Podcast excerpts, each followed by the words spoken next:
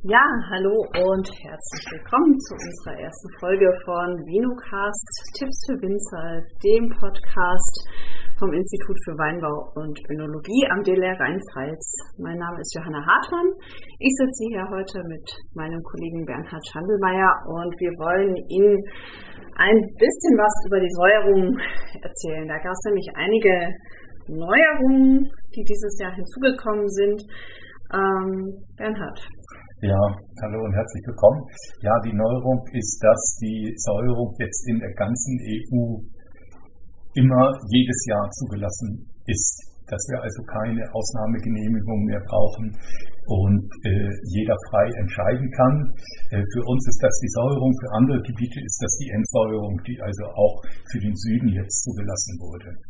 Äh, bei der Säuerung ist auch so, dass wir diese vormalige Einteilung in Mostsäuerung und Weinsäuerung äh, aufgehoben ist und dass man jetzt das Äquivalent, also die gleiche Menge oder vergleichbare Menge ähm, äh, zu Weinsäure, 4 Gramm, äh, auch als Äpfelsäure und Milchsäure geben kann und dass man dann wirklich also ganz andere Freiheitsgrade hat, als das vorher möglich war.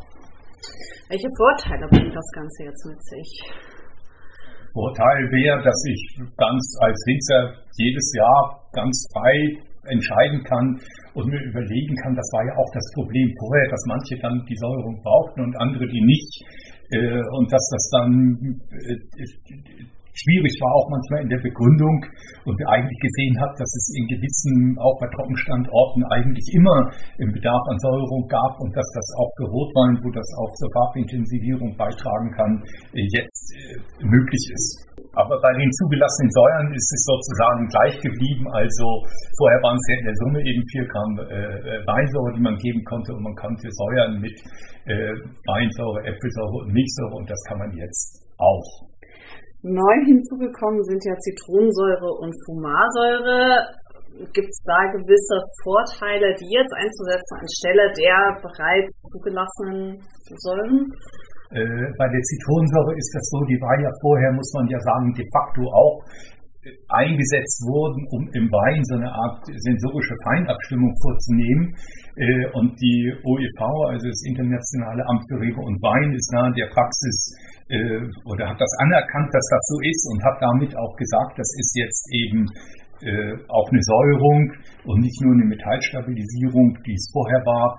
Hier muss man sich entscheiden, was man macht. Wenn man das als Säuerungsmittel einsetzen will, dann ist man verpflichtet, das auch in die Weinbuchführung äh, einzutragen, ein Stoffbuch zu führen, so wie das jetzt auch schon für die Weinsäure, Äpfelsäure und äh, Milchsäure notwendig ist. Deswegen wird wahrscheinlich die ich wage da mal eine Prognose, die, der Einsatz der Zitronensäure auch weiter bei der Stabilisierung liegen. Und das äh, war ja hauptsächlich eigentlich im Wein. Bei der Fumar, Fumarsäure ist das so, dass das ja was ganz Neues ist, was uns unbekannt ist. Das wird viel eingesetzt in der Lebensmittelindustrie, ist auch vergleichsweise günstig, also günstiger als Weinsäure und dient dazu, den biologischen Säureabbau zu verhindern. Äh, hat auch einen sensorischen Effekt, der liegt ungefähr zwischen Zitronensäure und Weinsäure. Wir haben das einfach mal probiert und mal, mal geschmeckt. Mhm. Äh, wo man das jetzt einsetzt, ist es so, dass es nicht für die Gärung zugelassen ist. Und das hat den Grund darin, dass Tomatensäure sozusagen ein, ein Teil der des Zitratzyklus ist es also das, was, was eben Alkohol bildet im weitesten Sinne und dann in der Gärung sehr schnell abgebaut wird. Das macht eigentlich nur Sinn nach der Gärung. Und äh, das waren jetzt nicht die Deutschen, die dafür waren, das einzusetzen, sondern die Spanier scheinbar, die für Sektgrundweine, bei Sektgrundweinen äh, hohe pH-Werte, niedere Säurewerte haben und für diese Sektgrundweine wenig SO2 einsetzen wollen, dass sie eben gut versektet werden können. Und äh, da macht die Fumarsäure scheinbar Sinn. Also äh, das ist im Moment der Kenntnisstand, den ich habe. Man könnte das auch mit der Versanddosage geben beim Sekt. Dann schauen wir mal, wie sich das so die Jahr, weiteren Jahre bei uns entwickelt. Ja, auch da ob überhaupt Bedarf ist. Also manche Kellereihändler genau. haben gesagt, sie nehmen das gar nicht ins Programm auf. Das muss man einfach mal sehen. Und was sollte man jetzt so als Winzer, wenn man das noch nicht gemacht hat, äh, bestellen. Ähm, also ich habe hier die aktuellen Werte von der Reifemessung vorliegen und ja, also gerade die typischen Sorten Portugieser, Regent, kratzen ja. schon ja, an ja der 7 Gramm Marke aktuell. Ja. Wir hatten ja auch in unserem Vergleich der Jahrgänge äh, gesehen, dass das eigentlich dem Jahrgang 2018, äh, 2020 äh, sehr nahe kommt, wo wir ja auch eine, eine sehr hohe Reife hatten und auch wahrscheinlich dem 2003er Jahrgang, den haben wir jetzt nicht mehr alle in Erinnerung, aber das könnte man wohl so in eine Reihe stellen. Ähm, was ich jetzt machen soll, ich würde jetzt Weinsäure bestellen, wahrscheinlich in einem vergleichbaren Bereich, wie ich das in den Jahren auch gemacht habe und äh, für den, für den Mostbereich mich denn für Weinsäure entscheiden, wo ich denn säuern will.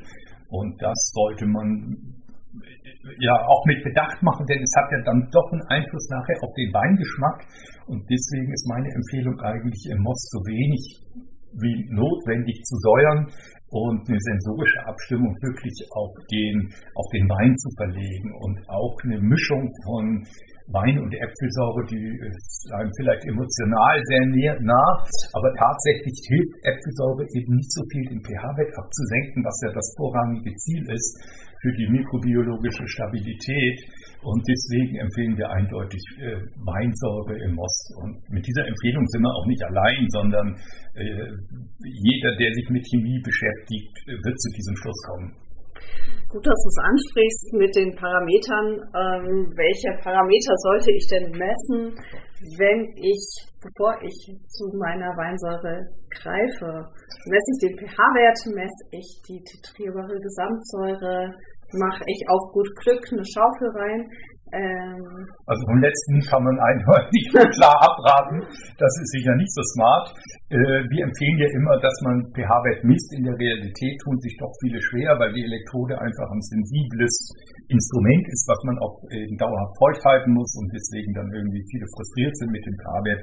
Also man könnte schon sagen, die Säure oder die Säure, die Gesamtsäure gibt mir einen Anhaltspunkt und dann würde ich vielleicht ins Labor gehen. Oder wenn ich jetzt ganz dramatische Werte hätte, ich hätte jetzt 4 Gramm Säure, also dann brauche ich wahrscheinlich auch nicht mehr so viel pH-Wert messen, dann könnte ich mir mal überlegen, ich gebe ein bisschen was dazu.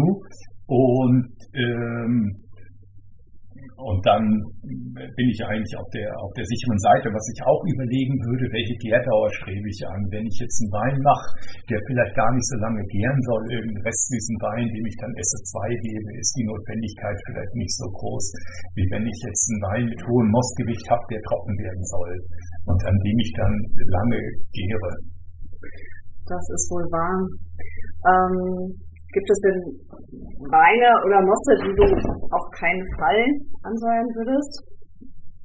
Fällt mir jetzt so spontan nichts ein, wo man vielleicht eher, oder das kommt auch auf den Weinstil an, immer säuern würde, wäre vielleicht wirklich zur Farbbehaltung. Bei Spätburgunder mhm. ist das ja ein beliebtes önologisches Mittel. Äh, manche finden auch, dass die Weine ein bisschen mehr Säure vertragen. Da kann man jetzt unterschiedlicher Meinung sein. Aber da da könnte man das vielleicht äh, in den meisten Jahrgängen machen. Sonst, glaube ich, muss man das wirklich individuell entscheiden. Das Abschätzen kommt natürlich auf die Statistik des Hauses an, auf die Handschrift des ja. nochmal. Also ja. beim Spätbegründer, in welche Richtung man da gehen ja. möchte. Milchsäure, Milchsäure würde man dann tatsächlich im Weinstadium auch einsetzen, wenn man eben die Stabilität des Weines nicht gefährden soll.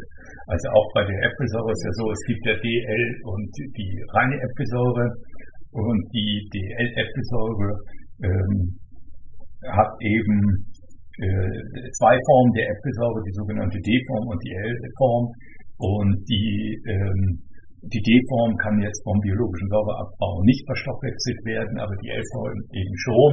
Äh, und wenn ich dann auch eine reine L-Form dann äh, gebe, dann könnte das alles vom BSA eben abgebaut werden zu Milchsäure. Womit man dann gleich auch Milchsäure geben könnte in dem genau. Bereich. Auch leichter zu dosieren, weil flüssig, ich denke, ja. da sind wir auf der sicheren Seite. Ähm, genau, haben wir sonst noch Nein, das wäre jetzt mal ganz kurzer Überblick äh, zu dem Geschehen und ich glaube, das würde soweit erstmal reichen. Schreibt ihr dazu noch was im Keller Infodienst? Äh, haben wir schon veröffentlicht. Findet man in dem Sechser, äh, findet man auch im Internet äh, relativ viel. Gut ist auch das äh, Heft von den Kollegen, Leitfaden Önologie heißt der von der Mosel, DLR Mosel. Das kann man sich auch runterladen, das gibt es als PDF. Äh, das ist, da hat man eigentlich die wesentlichen Anhaltspunkte.